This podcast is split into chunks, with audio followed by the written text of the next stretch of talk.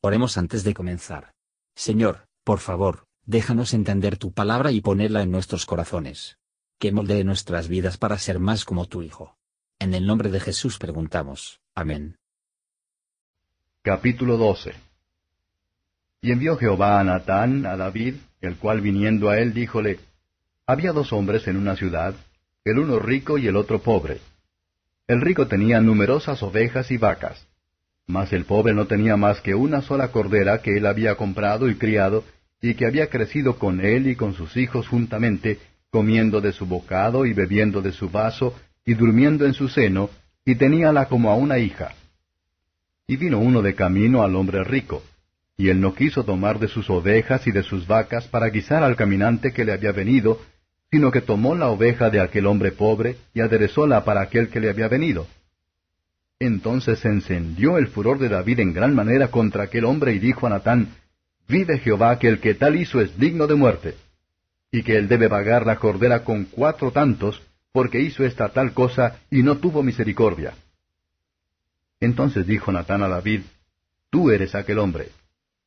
Así ha dicho Jehová Dios de Israel, Yo te ungí por rey sobre Israel, y te libré de la mano de Saúl, yo te di la casa de tu señor y las mujeres de tu señor en tu seno. Demás de esto te di la casa de Israel y de Judá. Y si esto es poco, yo te añadiré tales y tales cosas. ¿Por qué pues tuviste en poco la palabra de Jehová, haciendo lo malo delante de sus ojos? A Uría Eteo heriste a cuchillo, y tomaste por tu mujer a su mujer, y a él mataste con el cuchillo de los hijos de Amón.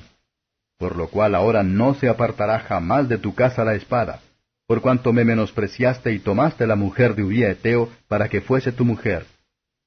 Así ha dicho Jehová. He aquí yo levantaré sobre ti el mal de tu misma casa, y tomaré tus mujeres delante de tus ojos, y las daré a tu prójimo, el cual yacerá con tus mujeres a la vista de este sol. Porque tú lo hiciste en secreto, mas yo haré esto delante de todo Israel y delante del sol. Entonces dijo David a Natán, Pequé contra Jehová. Y Natán dijo a David, También Jehová ha remitido tu pecado, no morirás. Mas por cuanto con este negocio hiciste blasfemar a los enemigos de Jehová, el hijo que te ha nacido morirá ciertamente. Y Natán se volvió a su casa. Y Jehová hirió al niño que la mujer de Uría había parido a David, y enfermó gravemente. Entonces rogó David a Dios por el niño, y ayunó David recogióse y pasó la noche acostado en tierra. Y levantándose los ancianos de su casa fueron a él para hacerlo levantar de tierra, mas él no quiso, ni comió con ellos pan. Y al séptimo día murió el niño, pero sus siervos no osaban hacerle saber que el niño era muerto, diciendo entre sí, Cuando el niño aún vivía, le hablábamos y no quería oír nuestra voz. Pues cuánto más mal le hará si le dijéremos que el niño es muerto. Mas David, viendo a sus siervos hablar entre sí, entendió que el niño era muerto, por lo que dijo David a sus siervos, ¿Es muerto el niño? Y ellos respondieron, Muerto es. Entonces David se levantó de tierra y lavóse y ungióse, y mudó sus ropas, y entró a la casa de Jehová y adoró. Y después vino a su casa y demandó, y pusiéronle pan, y comió. Y dijéronle sus siervos, ¿Qué es esto que has hecho?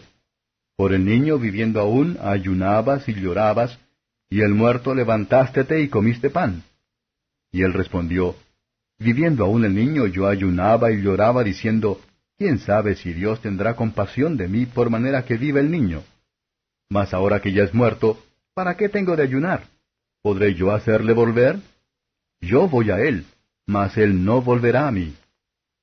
Y consoló David a Bathsheba, su mujer, y entrando a ella durmió con ella, y parió un hijo, y llamó su nombre Salomón, al cual amó Jehová, que envió por mano de Natán profeta, y llamó su nombre Jedidiah, a causa de Jehová. Y Joab peleaba contra Raba de los hijos de Amón, y tomó la ciudad real. Entonces envió Joab mensajeros a David, diciendo, Yo he peleado contra Raba, y he tomado la ciudad de las aguas. Junta pues ahora el pueblo que queda, y asienta campo contra la ciudad, y tómala, porque tomando yo la ciudad no se llame de mi nombre.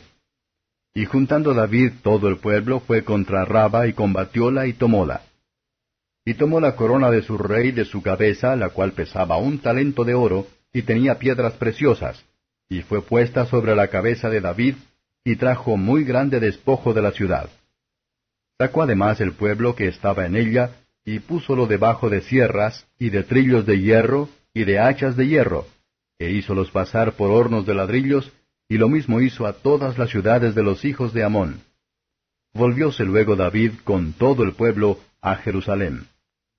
Comentario de Matthew Henry II Samuel capítulo 12, versos 1 a 14. Dios no va a sufrir a su pueblo a permanecer inmóvil en el pecado. Por esta parábola Nathan sacó de David una sentencia en contra de sí mismo. Gran necesidad hay de prudencia en dar reprensiones. En su solicitud, él era fiel. Él dice que en términos llanos, tú eres el hombre. Dios nos muestra lo mucho que odia el pecado, incluso en su propio pueblo, y donde quiera que se encuentre, no va a dejar que se quede en la impunidad. David no dice una palabra para excusarse o hacer que la luz de su pecado, pero libremente lo posee. Cuando David dijo, yo he pecado, y Natán se percibe que él era un verdadero penitente, le aseguró su pecado fue perdonado. No harás morir, es decir, no morirá eternamente, ni para siempre ser repudiada del Dios, como tú le han sido, si no hubieras puesto el pecado. Aunque tú en todos tus días serán castigados por el Señor, pero no has de ser condenados con el mundo. Hay este gran mal en los pecados de los que profesan la religión y la relación con Dios, que proporcionan a los enemigos de Dios y de la religión con la materia de reproche y la blasfemia. Y parece que desde el caso de David, que incluso cuando se obtiene el perdón, el Señor visitará la transgresión de su pueblo con la vara, y con azotes sus iniquidades. Por una gratificación momentánea de una lujuria vil, David tuvo que soportar muchos días y años de angustia extrema. Versos 15 a 25. David ahora escribió el Salmos 51, en el que, aunque se le había asegurado que su pecado fue perdonado, él ora fervientemente por el perdón, y en gran medida se lamenta de su pecado. Él estaba dispuesto a soportar la vergüenza de él, tenerlos siempre delante de Él, para ser reprendido continuamente con Él. Dios nos da dejar de ser sincero con Él en la oración por las bendiciones particulares, de la confianza en su poder y misericordia en general, aunque no tenemos ninguna promesa especial para construir. David se sometió pacientemente a la voluntad de Dios en la muerte de un hijo, y Dios formado por la pérdida de su ventaja, en el nacimiento de otro. La manera de tener comodidades continuar o restaurado o la pérdida hecha por otra parte, es alegremente a renunciar a Dios.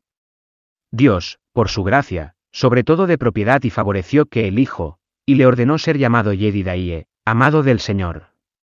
Nuestras oraciones por nuestros hijos son graciosamente y tan plenamente respondida cuando algunos de ellos mueren, en su infancia, ya que están bien cuidados, y cuando otros viven, amados del Señor. Versos 26 a 31.